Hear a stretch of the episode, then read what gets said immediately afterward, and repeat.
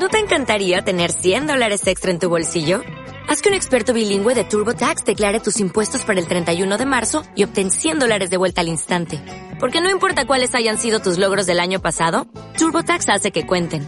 Obtén 100 dólares de vuelta y tus impuestos con 100% de precisión. Solo con Intuit TurboTax. Debes declarar para el 31 de marzo. Crédito solo aplicable al costo de la presentación federal con TurboTax Full Service. Oferta sujeta a cambios o cancelación en cualquier momento. Anoche, eh, anoche le declaré la guerra a South Park. ¿Por qué? Me cansé. O sea, me- ¿Qué te hizo South Park? se metieron con los Simpsons. Uh, Ya está fuera, se Con eso acabó. no se jode, ¿eh? eh, ca- cancelo South Park. Mira que otras veces lo habían hecho. ¿no? De- Sí, el, el mítico de los Simpsons lo han hecho. Ahora lo, ahora lo están dando en Comedy Central. Sí. Y bueno, yo qué sé, lo, lo miro de vez en cuando. No, no es una serie que nunca haya seguido eh, realmente, a pesar de lo mítico. Dice, ¡ay, tienes que ver todos estos capítulos que son buenísimos, son como una mini peli! Sí. Yo qué sé, te lo mirás, ¿sabes? ¿No? el de la guerra de consolas, el de Juego de Tronos, los Juegos de Tronos, toda esa movida. Imaginolandia también, sí. Claro, toda esa movida, la peli está muy guay. Y sí que había un momento de mi vida en el que me gustaba South Park. Que realmente me, me hacía gracia y lo pasaba bien. Pero a medida que fueron pasando las temporadas y se fue alargando la serie, se fue volviendo cada vez más nihilista Y pretenciosa del carajo. y pretenciosa, claro. y si hay algo que me molesta más que South Park, son los fans de South Park que creen que saben de lo que están hablando porque vieron un episodio de South Park. Correcto. O sea, esta gente que tiene una idea cerrada, formulada y trabajada gracias a haber visto un episodio de South Park. Correcto. Porque es más fácil coger la opinión de alguien que admiras que tener una propia. Y ni siquiera hace falta que lo admires. Es que South Park tiene una especial habilidad para hacerte sentir listo. Porque entonces eh, disimulan cosas en el episodio, lo meten como bromas, pero tratan temas muy importantes. Sí. Entonces es como, fue, he pillado esto que han puesto aquí, ¿eh? Están hablando de actualidad, lo han metido por ahí por debajo y yo, ¿eh? Y es una... Lo he pillado, ¿sabes? Ya. Lo he pillado. Y tal y como te plantea el dilema moral South Park, eh, lo hace de, de una forma aplastante. Y siempre al que lleve la contra lo ridiculizan a- al- al, Exactamente. al nivel de la mierda. Entonces, claro, hay veces, no, nunca tuve una opinión con- completamente en contra, ¿no? Eh, de, de lleno contra South Park, porque Sí. es el rol de que, claro, cuando va a tu favor, Claro, o sea, te conviene. el episodio habla de cosas que a ti te cunden o que a ti te gustan, pues oye, tampoco te quejas, ¿sabes? Dices, ah, esto está bien, no sé. Pero sí que es cierto que me molestaba ese punto nihilista de dar por hecho que tu moral es la correcta Sí. y pretencioso que, que siempre he tenido, ¿no? De decir, toma, vamos con lo... Y además como que han hecho bandera de eso, ¿no? Como que la serie fue evolucionando con los años Sí. y lejos de flanderizar a sus personajes, de, de llevarlos a un extremo, lo más extremo posible cada uno, ridiculizándolos, lo que ha hecho es eso con toda la serie, llevándolo a un plano más político y social de Sí, crítica, ¿no? eso De tal. Eh, había una serie que hacía esto y lo hacía muy bien durante los 90, que eran Los Simpson. los Simpson realmente lo hacían muy bien y de una manera mucho más sutil que South. Park. Los Simpson tuvieron una habilidad entre la temporada, más o menos, digo la primera también, pero vamos a poner la temporada entre las 2 y las 7, la Ujú. 8 para muchos, Sí. de, de coger y decir, te voy a poner un- una idea durante todo el programa, la voy a defender a muerte, voy a ir con eso hasta el final diciendo que esto es lo correcto y en los últimos tres minutos de episodio te la dinamito completamente. y además hacían cosas como mucho más eh, sutiles como poner entredicho la imagen de lo que es eh, la familia, ¿no? La unidad familiar. Por decirlo de una manera. Entonces te Ujú. presentaban a los Simpsons, que ya de por sí era una familia disfuncional, pero bonita, que se amaban y se querían todos, ¿no? Pero a la vez te la comparaban, por ejemplo, el episodio de la mafia, que aquí hemos nombrado varias veces, Sí. en el que Bart se mete en la mafia, en el que te, com- te comparan la familia tradicional, que en teoría es lo correcto, con los principios e ideales de la familia como concepto de la mafia. Y entonces te dicen, "Ah, lo, malo no es tan malo ni lo bueno es tan bueno. Ya, pero es que precisamente ese ejemplo lo que tiene es que eh, es buenísimo. No te está dando esas referencias sangrantes de esto es del padrino, esto es de esta serie, esto de los sopranos. No, no, no, no, no. Vamos, No, no, a, vamos a hablar de la mafia. Vamos a hablar de la esencia que tiene. Claro, y eso ¿eh? es lo, lo bueno que. Vamos a hablar de esta conseguido. película de Scorsese que hemos llamado Los Simpsons. Entonces, claro, Los Simpsons ya hacían eso, pero South Park se ha medio especia- sobreespecializado en eso, ¿no? Lo ha llevado más al extremo y en vez de hacerlo muy sutil, lo hace un poco menos sutil, pero te hace pensar que eres muy inteligente como espectador, ¿no? Porque Sí. te lo vas soltando ahí por debajo. Además- y yo hasta ahora venía bien con eso. Sí, yo hasta ahora venía guay. Y así lo estaban echando en, en Comedy Central, lo dejo, porque yo soy de esa gente que a día de hoy aún mira la tele sin mirarla. O sea, yo soy de los que aún a día de hoy hacen zapping. Toma. Pero porque me gusta hacer zapping, por el, el enamoramiento a la idea de hacer zapping. No, no, no, no, Claro. no, creo que sí, no, no. Ya lo vi, ya lo vi, no lo vi, sí lo vi. Eh, entonces lo dejé. Y había un capítulo, claro, algo que hace South Park, lo mismo que está haciendo todo el mundo, que es tirar de nostalgia y rescatar personajes que a lo mejor son más antiguos y tal, ¿no? Que, que sí, que llevan toda la vida en la serie, que nunca han desaparecido, pero sí que le das otro Más importancia, claro. quizás. Entonces era un capítulo centrado en el señor Mojón, Hmm. que era profe de la escuela y demás, y le recortaban el presupuesto para su, actividad eh, su actividad de Navidad, ¿no? En Sí. octubre se lo hacían. Entonces el señor Mojón se enfadaba. Pues diciendo, joder, me estáis quitando presupuesto de Navidad, apenas consigo hacer una actuación de Navidad Decente. decente, con lo que me dais. Y dice, ya, pero es que estamos eh, pensando... eh, la frase era buenísima, porque además decía algo así como, hay quien opina que la mierda no es una buena representación de la Navidad. A, a mí me parece bien. Eh, A mí sí la mierda me representa la Navidad. Claro, jugaba con ese punto irónico y Ya. tal. Hay que tener en cuenta, para el que nunca vio South Park, que el señor Mojón, pues es eso, es un, es un truño Mágico. Con, mágico con carita y un gorro Papá Noel, no. Y todo el episodio giraba un poco en torno a eso, ¿no? Y en paralelo había una trama eh, en la que el personaje de Mujer Fuerte, es un Sí. personaje que se llama Mujer Fuerte, Eso es. Eh, estaba liada con... eh, El director pues, eh, políticamente eh, correcto. El director políticamente correcto. Y tenían hijos, y entonces tenían hijos políticamente correctos. Ay, qué cookie. Que lloraban ante el racismo y cosas por el estilo, ¿no? Yo me quedé en la temporada anterior cuando se empezaban a liar. Pues bueno, tenían un hijo, empezaban a, a eso, lloraban. Cada vez que había alguien con un comentario racista, ellos lloraban.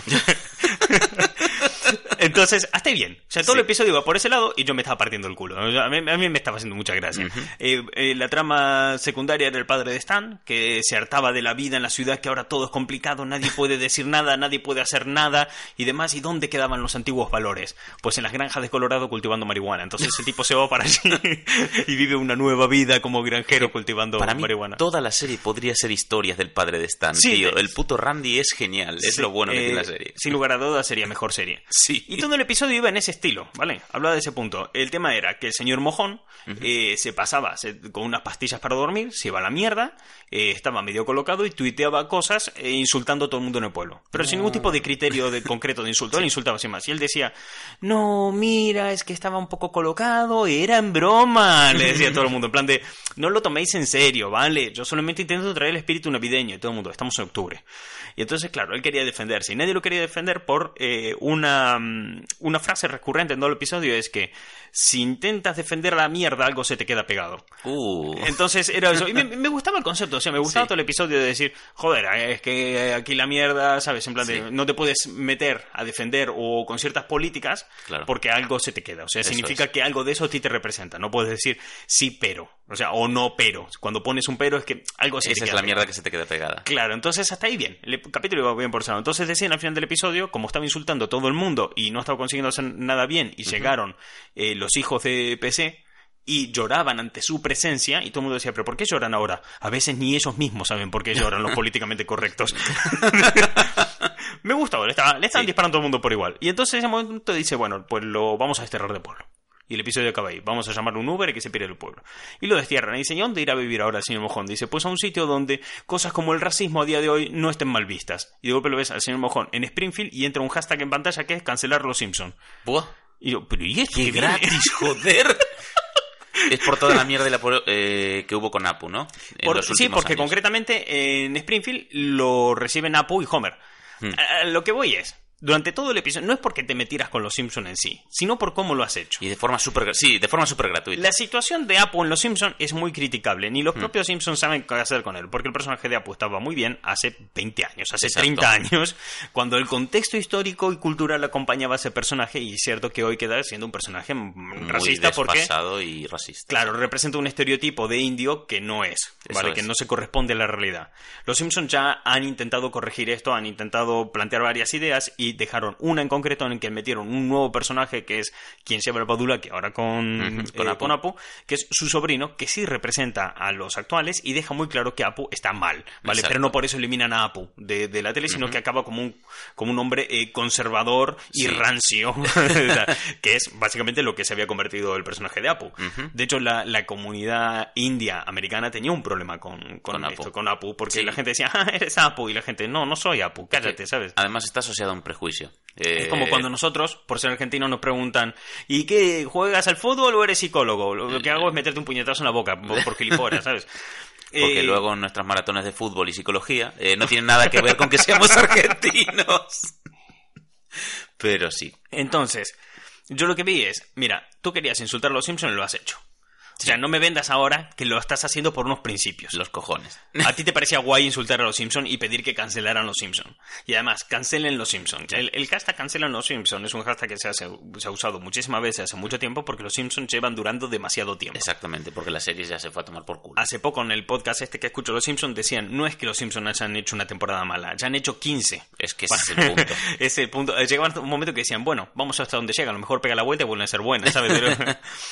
Entonces, ante esta situación de decir, mira, has hecho 15 temporadas malas y terrible, la gente está como, mira, por un poco de dignidad cancelarla. Y existe el debate de, ¿qué dignidad? Son 15 años haciendo mierda. Ya sí, ya se la han fumado toda esa dignidad. Claro, qué dignidad. Entonces, ese hashtag lleva ahí desde hace mucho tiempo. Entonces, te apropias de ese hashtag bajo, bajo la apropiación también de unas ideas en contra del racismo que otros Sí. defendieron también en Twitter. Y es como el punto de, mira, ¿qué te está yendo muy de listo con esta mierda? Y en ese momento fue como que rompí. Dije, no, ya está. Sí que tengo una opinión clara contra South Park y es que me rompe los huevos Sí, su rollo de moralista. cuando no eres tan inteligente. O sea, No. creo que South Park se hace eh, pensar, o sea, te hace pensar que son más listos de lo que realmente son, ¿no? Y también un poco de eso es de lo que vamos a hablar hoy, que ya lo adelantamos en el programa anterior, que es que South Park juega un poco al juego de la posverdad, intentándote eh, hacer creer que no lo están haciendo. Ya, que también es de lo que, que, que de eso va. De Que eso por cierto, que llevamos 10 minutos y esto es Gary y Martín se compraron un micro, Quería programa número 51. Quería que terminaras para recordarte lo que estaba presentado.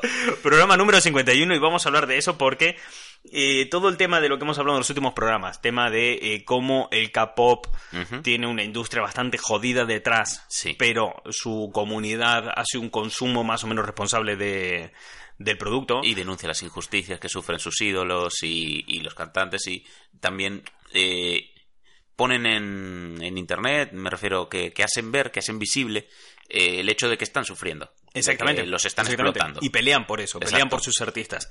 Por otro lado, hablamos también del tema de Stan Lee. Mm. El tema de Stan Lee, cómo eh, consiguió cosas hermosas, enormemente beneficiantes para la sociedad. Para eh, cosas, generaciones. claro, una aportación cultural de la hostia, pero eh, el precio a pagar por eso fue aplastar a muchos artistas por el camino y muchas otras prácticas. Entonces, el debate que hemos planteado, y hoy con este programa cerramos como esta especie de trilogía Sí. de programas de Gary Martín se compraron un micro hablando sobre la responsabilidad en cuanto a la cultura y el arte, ¿no? Y South Park es como un poquito como el pie, ¿no? Para, para hablar de esto porque es perfecto, porque South Park es eso, es muy pretencioso en cierta manera. No digo que no estén en lo correcto muchas cosas las que hablan, pero sí que hablan desde una superioridad moral que no les corresponde ni a ellos ni a nadie. Exacto. Nadie tiene ese punto. ¿Por qué digo que juegan la posverdad? La pos- para empezar, ¿qué es eh, la posverdad? Que me, me encantó eh, cuál es el sinónimo de posverdad.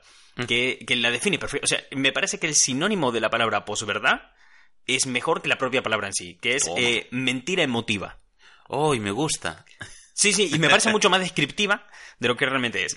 Eh, la posverdad es una distorsión deliberada de, de la realidad que busca una opinión pública. O sea, no es una mentira como tal, sino una mentira emotiva y que busca distorsionar un punto de la realidad.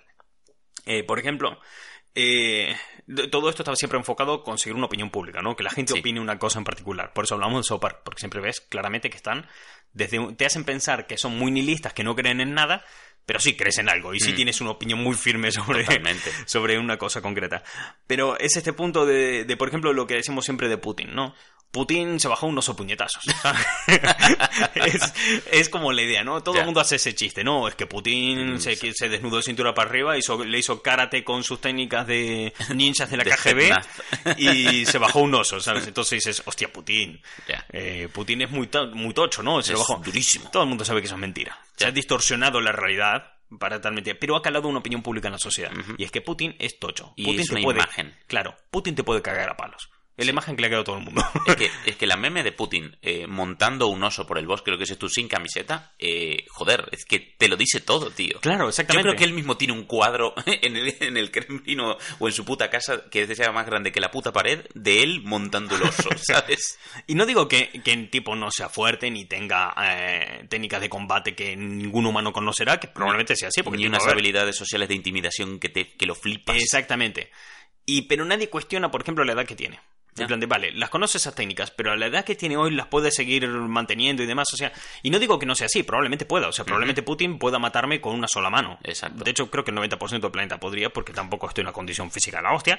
pero nadie se hace esa clase de preguntas. La idea ha quedado. Hmm. Putin es tocho. ¿no? Sí. Entonces, la posverdad es esto: empuja, haces una pequeña distorsión de la realidad y haces un, un empujoncito y la gente haga eso. El tema también funciona mucho a través de eh, repetición. Sí. Si tú repites mucho, como decíamos antes, con una meme, que Putin es muy tocho, Putin Eso es, es. muy tocho. Correcto. Eh, la posverdad es algo que aparenta ser verdad y que es más importante que la propia verdad. O sea, es más importante Sí. que Putin sea tocho Que si Putin es tocho realmente. O sea, la, la imagen esa que queda. La posverdad juega eso. Juega que es más importante la mentira emotiva que te dije, la realidad que he creado, eh, que he distorsionado, es como que distorsionas y creas una burbuja en la que todos vivimos, Sí. donde la realidad es esta, al margen de lo que está fuera. No hablamos de que Putin a lo mejor ya a su edad, después de haber hecho tantas cosas, puede que tenga lesiones físicas que le impidan matarte a puñetazos, ¿no? O que venga alguien que sea casi tanto hecho como él, pero mucho más joven y que lo reviente. O incluso que le apetezca, o que le parezca bien. Sí. O a lo mejor el fulano está viviendo una etapa de transición personal, de paz mental, donde él no quiere meterle ningún puñetazo a nadie, donde incluso hasta le parece mal. Pero no es la idea que queda. Dentro de esta burbuja, que es la posverdad en la que vivimos, Putin se bajó unos puñetazos. Putin eh, podría protagonizar su propio manga, su propio anime.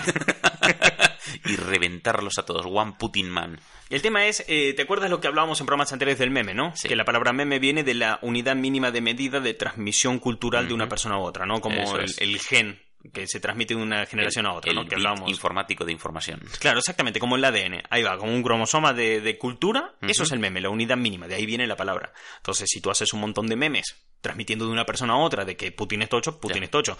Da igual el resto. o Implantas sea, el origen, eso es. Claro, es, es que ahí ya está. Pues resulta que el término posverdad eh, fue usado por primera vez en el 92. Toma.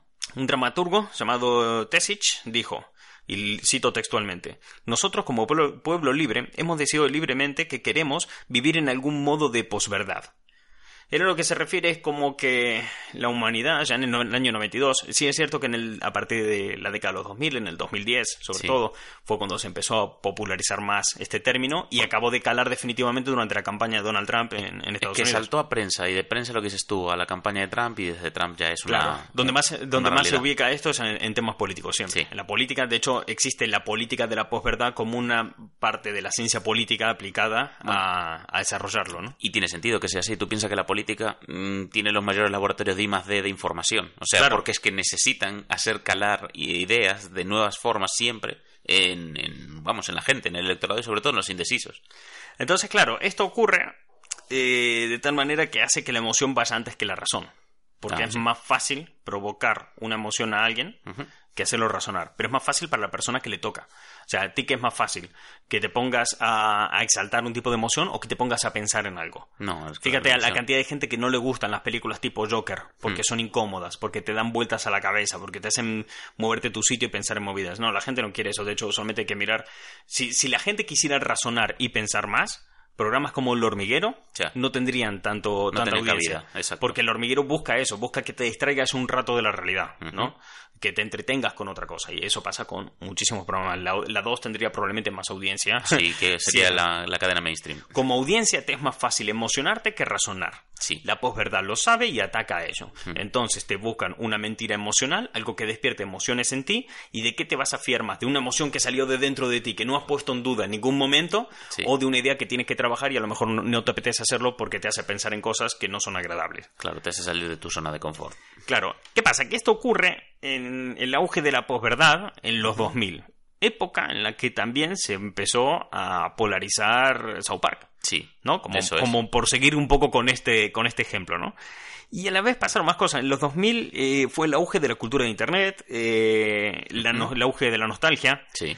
el auge del cine blockbuster. O sea, cosas que ya existían antes, pero como que fue la tormenta perfecta. O sea, a partir de los 2000, Cuadró se- todo. claro, se empezó el camino en el que estamos ahora, donde en el cine todo son franquicias, son universos cinematográficos, eh, spin-offs, sí. remakes, reboots, todo, todo el tema, ¿no? Refrito es la palabra. Pero todo se basa en emotividad. Todas Sí. estas cosas. En emotividad y, y en, y en nostalgia. Emotividad y nostalgia. Todo, todo el mundo, ¿no?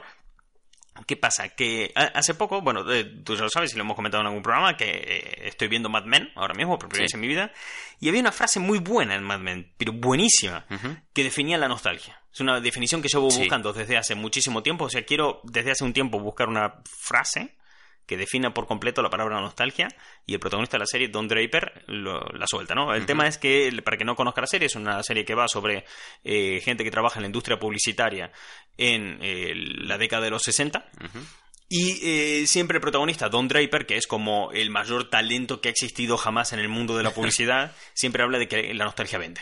Sí. Y nadie lo pone en duda porque lo dice Don Draper. Entonces, Claro. ¿por qué vamos Su a dudar? palabra es ley. Pero llega un momento de la serie en que se lo plantean y le dice, ¿por qué la nostalgia? ¿Por qué? ¿Dónde está? Y entonces él define que la nostalgia es el culto por la infancia eh, que nace porque aún no sabes que no quieres morir. Puf, Y me pareció buenísima. es la hostia. Me pareció la definición de nostalgia Totalmente. que la voy a coger y me la voy a tatuar en el pecho.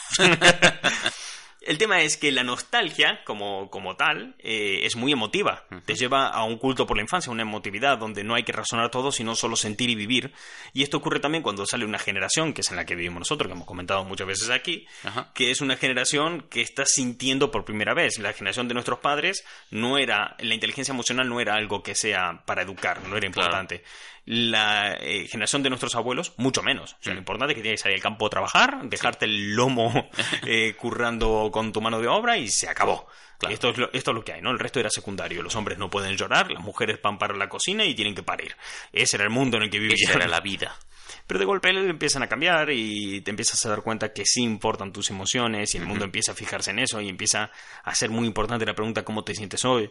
Y entonces empiezan a salir series como Steven Universe que hablan de eso o la serie Happy y muchos otros productos que se centran en las emociones y en hablar de ellas y en tomarlas en serio, ¿no? Entonces es cuando se empiezan a hacer más visibles los problemas mentales, como hay tantas campañas ahora mismo contra la depresión y todo ese punto, porque estamos viviendo una revolución emocional. Claro. Estamos viviendo una revolución en cuanto a nuestras emociones y reconocer que existen y que todos salgamos de nuestro armario emocional y digamos al mundo, oye, eh, Siento esto. siento esto y hay que hablar de ello. Entonces ahí es cuando empiezan a quitarse, ponerse más etiquetas que nunca. Entonces Sí. empiezan a reconocer toda la diversidad cultural, eh, la diversidad de género y demás.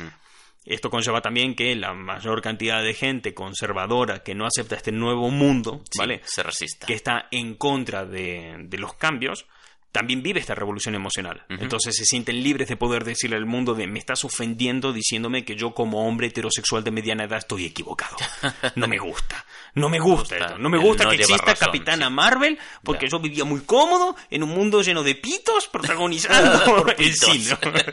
Eh, ¿Por qué tenemos negros en el cine? Entonces, eh, toda esta gente también vive la revolución emocional y se sienten en la capacidad de hacer eso. ¿Por qué además pasa esto? Porque existe Internet. Ya. Internet le ha dado un megáfono a cada persona que hay en el planeta y, todo el mundo fue educado en una cultura democrática y con una educación igualitaria Ujú. Y un sistema educativo que trataba a todo el mundo por igual. Entonces, claro, cuando todo el mundo es tratado por igual, todo el mundo tiene la misma posibilidad de fracasar. Claro. Entonces, no había la educación que todo el mundo dice, ah, está obsoleta y demás, pero poca gente se molesta en ver por qué está obsoleta. Es- la idea que hay hoy en día es que la educación está obsoleta. Le preguntas a la gente, ¿por qué está obsoleta? Te dicen, porque... bueno, Me enfado. Y esos son todos los argumentos que hay. Eso es también parte de la posverdad. Si te repito mucho que la educación está obsoleta, tú vas a pensar que la educación está obsoleta. Pero si te preguntan por qué, dirás, pues porque... Y empezarás a repetir argumentos que viste en South Park. Sí. Vale, ahí está, ahí está el punto. Eh, entonces, ¿qué pasa? Que todo esto ocurre habiendo una revolución cultural, emocional, la cultura pop se vuelca un montón en esto. La película más taquilla de la historia del cine ahora es Endgame. Ya. Todo el mundo dice, ya, pero es una cagada de película. La comparas con el cine de verdad. Discusión Martin Scorsese, Marvel. Marvel. Sí, es una mierda. Dices, ya, pero lo que hace Marvel es imposible que lo haga nadie más. O sea, nadie fue capaz de hacerte sentir tantas cosas como hizo Endgame con Sí. los fans de Marvel. Exactamente. Es que es imposible. O sea, Despertar ese tipo de emociones y con esa intensidad es que ni de coña. juegan en otra liga. Pro- muchas veces existen este tipo de discusiones porque no se acaba de entender que estamos viviendo una era de cine emocional que es una consecuencia directa del cine de los años 80. Sí. Lo decía Kevin Smith. Scorsese no entiende cómo a esta gente le puede flipar eh, Marvel, pero yo sí lo entiendo porque yo iba al cine con, mi padre, a ver las películas. niño, eso es. Claro. Eh, hay una cagada de guion en Indiana Jones, que es buenísima, en la que hay una persecución en, en Bart, donde, ¿sabes cuando está Indiana Jones pegándole al tipo este con el gorro Fed? Sí. en el que hay una persecución en la que están en un bote pegándose, ¿no? Y, pero cambia muchas veces ese bote. Sí. En el plano, tú ves los diferentes planos y a veces hay asientos en la parte de atrás, otras veces no, a veces Sí. es más largo, a veces más pequeño. Sí, el bote es completamente diferente, exactamente. Pero te da igual, ni te Es fijas. te Nadie se da cuenta de ese error. ¿Por qué? Porque estás tan emocionado con lo que estás viendo. Que el te estás haciendo no importa. Claro, te estás haciendo sentir tantas cosas que el resto es indiferente. O sea, las películas emocionales sacrifican Sí. eh, coherencia para hacerte sentir más cosas. Eh, otro buen ejemplo de esto es el último tráiler que salió de Star Wars. Que todo el mundo se emocionó. O sea, todo el mundo pasó a decir, pues odio Star Wars porque la, la película episodio 8 no me gustó y fue un insulto. Pasaron de eso a decir, Dios mío, tengo que ir a ver esta peli. Y aunque ahora haya alguien diciendo, pues yo no pensé en eso, yo no cambié de opinión, o a quién le importa esa película, porque hay mucha gente que piensa Sí. así, está el dato de que Endgame ha sido eh, tapada por Star Wars en el, en el sentido de preventa de entradas. O sea, Star Wars ya ha vendido más entradas en preventa que Endgame, que, Joder. que Vengadores Endgame. O sea, me vale verga que venga cualquiera y me diga, oye, mira, que realmente nadie está esperando esta película y va a ser un fracaso. No, los No, cojones, porque mentira. mientras Hay están- datos. mientras está Internet llorando por esto, las entradas se están vendiendo como churros.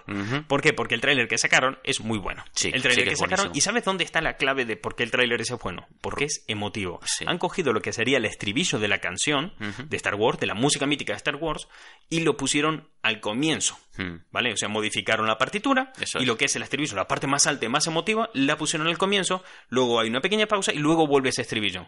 Entonces multiplican Te la emoción. Te llega, te golpea muy fuerte. es una manipulación muy sencilla, pero muy Pero efectiva. Joder. Entonces, claro, vivimos en esa época. El cine emotivo está por un lado y el cine artístico está por otro lado. No digo que el artístico o el de culto o el de género no sea un cine bueno y, y de calidad o no válido, sino que es muy muy bueno, pero es que como que están diferenciándose y empezando a vivir en diferentes ligas. Sí. Cada uno va por su lado, porque vivimos en esa época de, de revolución emocional y entonces es normal que haya un auge de la posverdad donde Porque es más fácil, efectivamente. Es que la posverdad funciona a base de eso, como funciona a base de emociones. Y estamos en plena efervescencia de esta revolución emocional, joder, pues claro que es más fácil despertarla. Estamos todos, eh, pues eso, mm, locos de pudiendo hablar de ello, eh, expresando sobre todo nuestras emociones, que antes era algo más, eh, pues... mm, Existe Twitter. Era algo tabú, exactamente. Existe Twitter. En Twitter cualquiera puede decir, pues te odio. y que no haya repercusiones. No. Desde el sofá de tu casa eh, vives tan tranquilo Sí. y el mundo sigue y Eso continúa. Y ¿sabes? la y, y tú te has quedado girando. tranquilo porque has expresado una emoción. Eso es. ¿Vale? ¿Qué pasa? Que si esto lo manipulas correctamente, como hizo, por ejemplo, eh, la empresa Cambridge Analytic, que fue la empresa que estuvo detrás De de la la, campaña, publicitaria de Trump, de Macri en Argentina y de Sí. tantos de- del Brexit y de muchas otras cosas detrás, y lo sabes manipular correctamente, puedes conseguir mover a la sociedad en un sentido o en otro. Eso es. ¿No? Porque, eso iba. Mm. porque esta gente entendía los datos, lo hemos hablado muchas veces en este programa eh, también, en el programa de Así funciona Internet, lo comentamos, que es un programa que es súper complejo para la audiencia media, porque nos metimos de lleno a hablar muy técnicamente de, Sí, de lo de- que es posicionamiento web y todo ese tipo de cosas, pero realmente lo que tratamos en ese programa y un poco la idea era de que hay la suficiente cantidad de datos en Google Analytics y al revisar las páginas web y demás, que puedes predecir el comportamiento de la gente y Eso puedes es. provocar emociones en ellos para que actúen de una manera u otra. Puedes condicionar su actitud y su comportamiento en Internet. Esa es la, la idea. Nosotros sin gastarnos dinero. ¿vale? Podemos ver en nuestra web, que es toyhunterconnection.com, donde la gente hace más clic y donde miran más en la pantalla. Porque es un dato que está ahí. En YouTube ahora están empezando a implementar en los analytics el que tú puedas ver a dónde mira más en cada vídeo la, los- la gente cuando entra, ¿no? O sea, de Sí. qué parte del vídeo se están, están, están mirando quedando, mal. claro. Entonces podrías alterar la fotografía de cada uno de tus vídeos Para explotar eso. para explotar eso, claro. Que puedes impulsar en diferentes cantidades. Los puedes hacer mover hacia un lado, en plan, si hago que miren aquí concretamente y vean lo que a mí me interesa que vean, Claro. pues podría moverlos a comprar cierto producto, a votar a ciertos políticos o ir a donde, a donde a mí se me antoje, por esa manera. destacar Solo eso. necesito la cantidad de audiencia suficiente que confíe en mí. Nada más. Entonces, claro, se va por ese lado. Además, hay que otro ejemplo de cómo vivimos esta revolución emocional. Eh, Instagram es junto, bueno, hasta ahora era la plataforma con mayor crecimiento de la historia de las redes sociales. Le está adelantando TikTok. Sí. Está en proceso de adelantarlo, por eso digo hasta ahora, porque puede que cuando salga este programa TikTok ya lo haya adelantado. pero sí, eh, Instagram es 100% emocional. Instagram es una red social que busca despertar emociones. Si un post o una fotografía no despierta una emoción, es cuando no funciona. O sea, lo- los posts no hay una tiranía de un algoritmo detrás, Ajá. no hay una presión por parte de la plataforma, ni ningún tipo de censura. Si esto despierta emociones, funciona. Claro, punto. Sin más, es la base de todo Instagram. Entonces, claro, una vez más se demuestra que eso está ahí. Si lo manejas correctamente, pues puede funcionar. Eh, la posverdad suele tener un punto de decir, bueno, eh, vamos a hacer que la razón baje, suba la emoción y vamos a darles un enemigo común a todos, que se unan a mi bando y vamos todos para allá.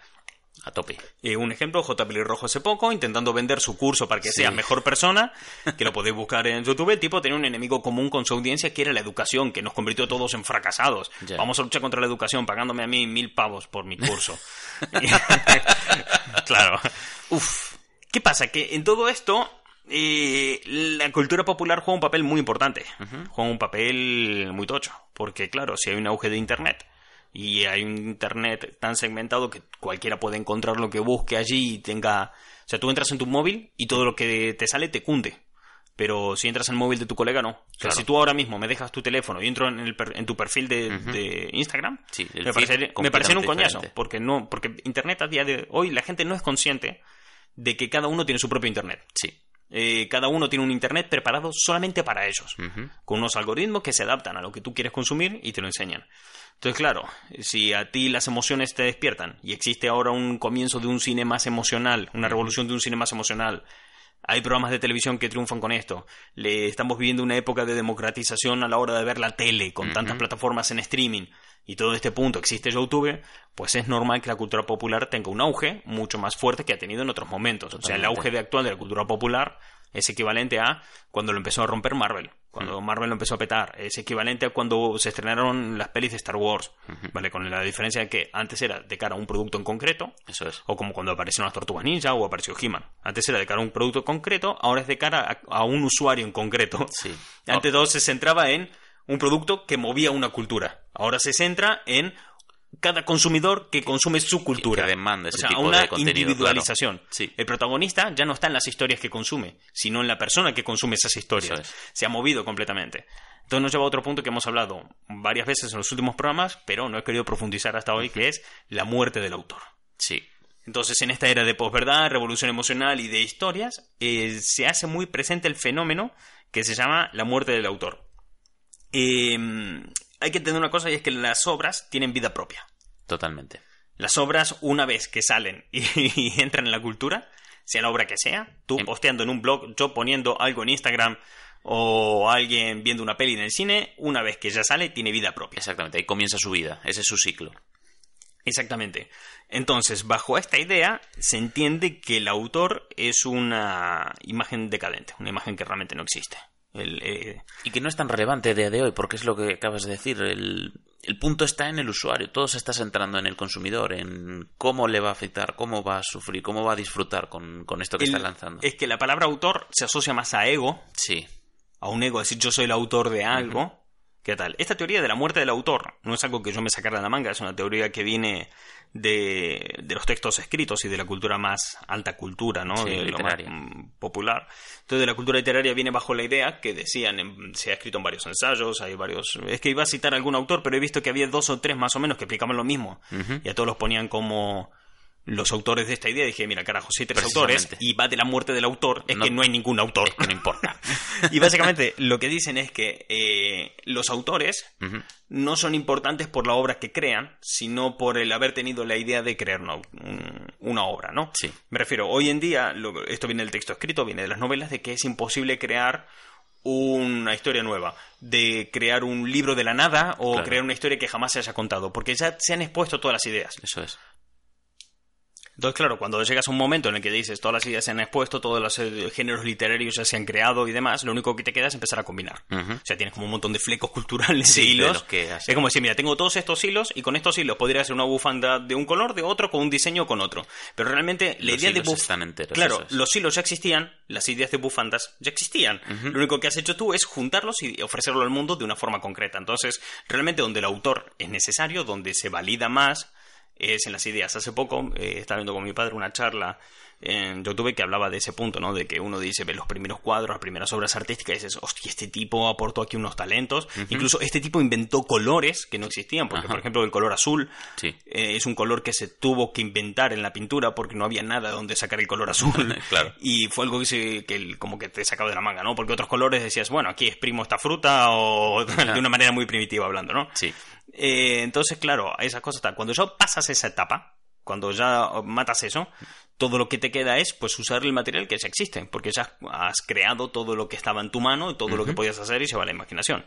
Entonces es cuando empiezan a aparecer artistas donde se premia más la idea que tuvo que el desarrollo de la propia idea. Cuando tú empiezas a ver obras que dices, pero esto lo podría hacer yo en mi casa, efectivamente lo podrías hacer tú en tu casa, pero ¿sabes qué? A ti no se te ocurrió. Punto. Y lo que se está premiando aquí es que ese tío diera esa idea, diera esa revolución, que ese artista plasmara el mundo de esa forma, ¿no? Entonces es como eso, por ejemplo, explicaría mucho el auge de Andy Warhol, su visión del mundo. Sí. Lo que se de Andy Warhol, lo que vale la pena es su visión del mundo y la perspectiva con la que él ofrecía sus obras, no sus obras en sí, porque sus obras en sí muchas las puedes hacer con el Photoshop en tu casa en Sí. dos horas, ¿vale? Pero qué pasa, él las hizo y tú no. Ahí está, ahí Ese está es la punto, diferencia. claro.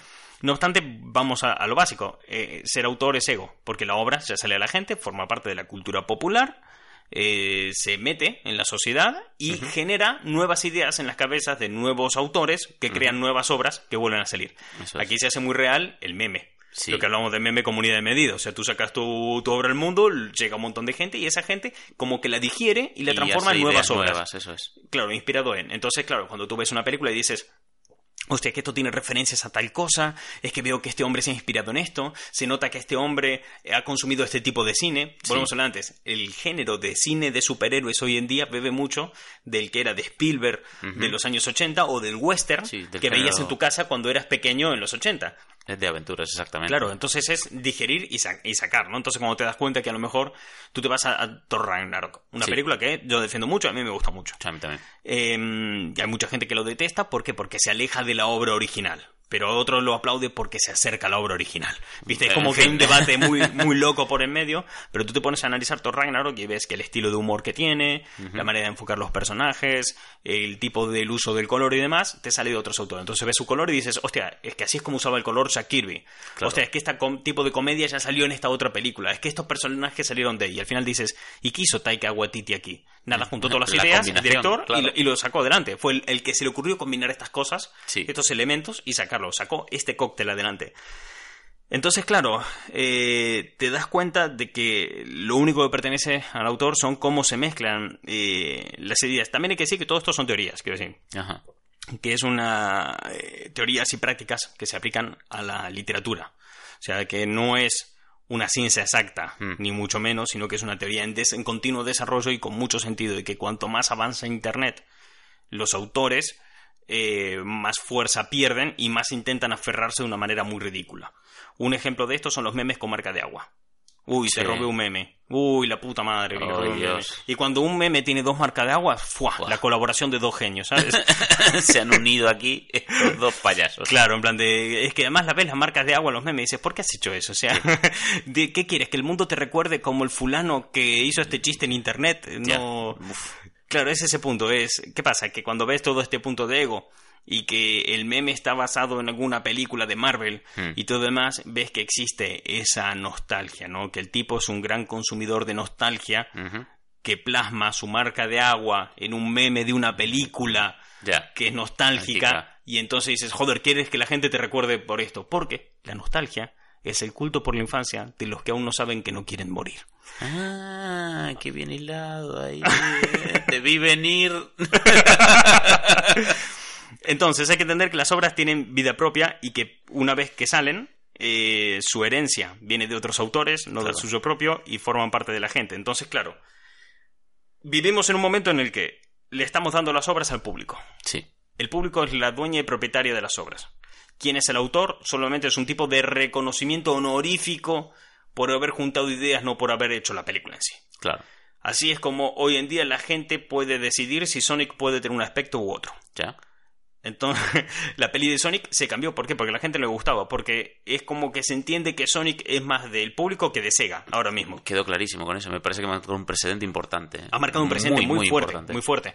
Que haya vuelto JJ Abrams A Star Wars es otro precedente. Totalmente. No os gustó episodio 8. Vale, Disney en muchos momentos ha dicho que meten a JJ Abrams para redirigir la saga, pero porque el público así lo quiere y le pide disculpas al público, a la vez que gente como Bob Iger, presidente de Disney, dice que le parece mejor como película Star Wars episodio 8, ¿vale? Que episodio Sí. 7. O sea, le parece muy buena película, pero que la gente no le gustó y eso está en el servicio de la gente. Claro. Entonces te das cuenta que la audiencia es lo primero para todo el mundo, sí, es sí, el que manda y es el dueño de las obras. Sí. Son los que deciden sobre qué cosas pueden ser adelante. Tienen el poder de que Sonic sea de una forma u de otra. Es, es muy heavy. Sí, sí, sí, De es que que- Paramount Pictures cambie el, el diseño, pare una producción, retrase un estreno para cambiar el diseño de su protagonista porque a la audiencia no le gustó, es muy heavy. Es que está cambiando todo el paradigma de, de- de todas las industrias realmente. O sea, cuando antes se lanzaba un producto y, y os gustará porque os convenceremos de que os gusta, eh, como estamos viendo en Mad Men, que yo también empecé Sí. a ver, eh, que toda la publicidad va un poco enfocada a condicionar para que te acabe gustando el producto que sea, en vez de diseñar el producto para el, la persona cómo consume o cómo lo usa. Claro. Eh, ¿Esto qué pasa? Que ¿Cómo se hila esto con el tema de la posverdad? El tema está en que eh, la audiencia empieza a saber que es dueña de su cultura. Hmm. Salió hace poco, que lo habíamos contado en este programa, una, una entrevista a uno de los actores que salía en Joker diciendo que detesta las películas de Marvel y cuando la gente le reprochó algo dice, a mí que me reprocháis, si vosotros sois los dueños de, de la cultura, vosotros sois los que tenéis que ser responsables sobre eso mismo. Sí, Entonces piensas en cosas como lo que hablamos en el programa anterior del K-pop. K-pop tiene una industria detrás que esconde escándalo de drogas, trata de blancas, explotación de gente. O sea, es una industria muy jodida. sí. Pero su audiencia lo tiene como muy claro. Es el tema, no paran de denunciar esa situación para que los artistas que le dan Sí. las obras que tanto gustan tengan una vida mejor y puedan vivir más saludablemente porque además es beneficioso para la propia Para audiencia porque no deja de darle nuevos productos. Entonces la audiencia sabe que es dueña de, de cada obra y hasta dónde puede exigir. Esto da una responsabilidad de la hostia a la audiencia. O sea, ahora si Sí. la peli fracasa de, de Sonic, es, es culpa de la audiencia. Punto, Punto. se acabó, no hay más. O sea, la, la película es vuestra. Vosotros habéis pedido que esta película fuera así o asá. Ahora es cosa vuestra. Con Netflix pasa algo parecido, porque Netflix entiende más o menos lo que nosotros queremos ver, y entonces segmentan la creación de contenido y hace para cada tipo de público un Sí. tipo de contenido diferente. Lo que pasa es que no es tan hardcore porque no ha llegado el punto en el que la audiencia le diga a Netflix, tenés que hacer esto así. Claro. Pero sí que es cierto de que ves cómo cancelan series y crean otras, y es muy para la audiencia. Entonces yo creo que cuanto más muere el autor, Eh, la audiencia se va a volver cada vez más responsable de su cultura, Eso es. responsable de mantenerla. Y llegados a ese punto, eh, la posverdad menos va a funcionar. O sea, Sí. Yo creo que menos funcionará, porque la posverdad es una mentira emotiva. Pero cuando tú eres el responsable de tus emociones, la emoción no puede ir desligada de la razón, porque tienes que pensar en ello. Porque no hay nadie más que lo haga por ti. Claro, porque O sea, cada vez estás teniendo tú más responsabilidad sobre ese pensamiento Claro. y esas emociones. Todo esto depende de ti. Es como Sí. tener un bichito en tu casa viviendo, una mascota. Exacto. Ese bicho depende de ti. Sí. O sea, o lo cuidas o se muere. es ese punto, ¿vale? Entonces, cuanto más mueran los autores, cuanto más memes sin marca de agua existan, Ya. mejor seremos como sociedad, porque la posverdad estará condenada. Sí. El tema es que hay que conseguir llegar a ese punto De madurez donde, social, sí. de madurez social donde seamos capaces de eso y nadie lo asuma por, por nosotros. Tiene que haber un, un equilibrio entre emoción y razón. Hubo un momento que la razón estaba por encima de la emoción. Entonces la gente pretendía que fuéramos robots. Sí. No podíamos emocionarnos. Eh, yo como hombre no puedo llorar, y mucho menos en público. Hmm. Yo de pequeño lloraba en público, me cagaban a palos en el cole. Punto, se acabó, no hay más. Esto, esto es lo que hay. Eh, tú como mujer sí puedes llorar, de hecho debes hacerlo, porque es tu deber. Sí. Entonces había como estos roles y era como que una especie de razonamiento superior decía que el mundo tenía que ser así, porque la razón se nos fue de las manos. Totalmente. Se, no, no se desvirtuaron las ideas completamente por el camino. Hubo un momento en el que la humanidad pegó un volantazo. Y dijo, a la mierda. claro. Y por el otro lado tenemos eso, que ahora con una revolución emocional acompañada de una cultura popular que es capaz de calar en la gente a unos niveles que nunca se vieron, eh, la muerte del autor es cada vez más, más grande. Entonces, la posverdad va a morir cuanto mejores seamos nosotros a la hora de gestionar nuestras ideas. O sea, cuando triunfen más pelis como Joker y menos como Endgame, eh, Conseguiremos. más vamos a conseguir este tipo de cosas. Eso es. Cuanto menos incómodos nos sintamos con esas películas, eh, Porque hemos asumido claro. efectivamente que, que somos así y que no es nuestro comportamiento y nuestra forma de ser. Hemos aceptado nuestras y, propias como, emociones. y que como especie lo necesitamos. Ah, totalmente. Porque si como especie no somos capaces de controlar esa parte tan importante de nosotros, porque al fin y al cabo las emociones son las que nos eh, previenen de peligros, las que nos alertan de lo que puede estar siendo mal, lo que nos avisa cuando las cosas están siendo bien, las que nos dicen cuando una situación es segura y cuando no. Las emociones son súper vitales, es tan vital como estornudar para saber que estás resfriado, ¿sabes? Claro. es ese punto. Se puede decir que la razón es esta vocecita que te dice no escuches a las emociones que son tontas. Claro. Sí, y tenemos que cambiar ese pensamiento por si una emoción nos alerta de algo, ya sea positivo o negativo, razonemos de que nos está alertando. Eso es. Hay que cambiar este punto, hay que conseguir este nivel de equilibrio. O sea, por eso creo que también porque existan productos como Endgame son buenos, porque no Sí. tal. Pero luego está el lado oscuro, que es cuando, por ejemplo, ahora lo hemos visto mucho aquí en España, que ha habido unas elecciones eh, nacionales para presidente, donde hemos visto don- que la posverdad se ha hecho muy fuerte. Totalmente. Eh, se habla mucho del tema de Cataluña, lo que está pasando en Cataluña. Yo no me puedo- no me atrevo. A dar- hace poco, mira, escribió un chaval por privado a la cuenta nuestra de Instagram, que es eh, arroba los juguetes de Martín. Y me preguntaba, ¿tú qué, tiene- qué opinión tienes desde fuera de Cataluña sobre lo de Cataluña? Yo digo, mira, para empezar, no te puedo dar una opinión. Digo, yo, mira, te voy a contar lo que nos cuentan fuera, porque el tío además estaba muy preocupado, o sea, bueno, muy preocupado. Él quería saber qué estaban contando fuera de Claro. Cataluña y dice, yo eso te lo puedo decir. Pero por otro lado, no me siento cómodo diciéndote eso porque no soy quien para opinar sobre el tema. Y soy consciente de que hay una cuenta con 7200 seguidores. Sí, efectivamente. en el que no puedo decir algo a la ligera porque sé que eso puede posicionar a la gente sobre un lado o sobre otro o generar enemigos o resquemores y demás. Pero sí te puedo decir lo que aquí fuera se nos cuenta o, o- o cómo se pueden ver. ¿Qué pasa? Que el tema de Cataluña, por ejemplo, sin entrar en quién tiene razón y quién no, nos han dicho que es un descontrol y todo va mal. Sí. ¿Vale? Y que son una gente que quieren romper España por la, por la mitad Sí, y declarar la guerra. Pero solamente se ha dicho eso. O sea, no, no se trata de cómo hemos, hemos llegado a este punto, eh, qué fue concretamente lo que ocurrió. Claro. Empiezas a ver datos y números de un lado y de otro y son incongruentes. Y al final la idea por repetición que te queda Sí. es Cataluña son el mal y hay que pararlos por la unidad de España. Y dices, vale, pero esta es la idea, muy bien, votamos en consecuencia. Y así votó España en, en consecuencia. Y no, no digo que estén equivocados o que tengan razón, sino que no hay un razonamiento más allá. No. Eh, para ser más claros en este ejemplo, cuando el rey abdicó, cuando pasamos de Juan Sí. Carlos a Felipe, se planteó el debate de un- en, en- en la sociedad Sobre monarquía. sobre o monarquía o república. república. Se llegó a la conclusión de que república no porque era caro. O sea, era un poco la, la idea que había, ¿no? El rey ha aportado mucho, la figura del rey nos aportó mucho durante la transición y eh, tener una, una república es caro. Entonces se comparaba con Francia, que es otra república, y los gastos que tenía. Ya está, se acabó el debate. Sí. Vas hoy a buscarlo en internet, los debates de aquellos años, y se hablaba de eso, ¿vale? Pero si profundizas un poco dices, vale, pero es que lo están comparando con los gastos de una república, yo no sé qué es mejor realmente, si es mejor una república o una monarquía. No, no me meto en eso porque no soy quien para opinar, opinar, reitero, pero a lo que voy es que lo comparas con los gastos de Francia. Francia tiene eh, una, una historia distinta, un tamaño distinto, una economía distinta. Un PIB completamente diferente al nuestro. ¿Por qué lo comparas con eso? Claro, Es que- o sea, se trata de eh, poner o importar Sí. un sistema de social, ¿vale? O, o político, por su una manera, pero se trata de importar Ajeno. eso y poner eso, no traerte los gastos de fuera. Claro, es que no, no guarda Pero nadie se plantea ese tipo de cosas. Nadie No. se va a mirar ese tipo de ideas. ¿Por qué? Porque nos han repetido tanto a través de Internet Que es más caro. que es más caro Sí. apelando al dinero, ni siquiera apelando a qué es mejor o qué es peor, que nadie se ha puesto a plantearse, hostia, pero es que aquí me han- no me han hablado de si por qué es mala la república, sino de por qué es cara. Ya, Claro, exactamente. Porque te- eh, cuando un debate no te interesa, lo cambias. Como, decíamos de Mad Men, que hablaban Sí. de eso.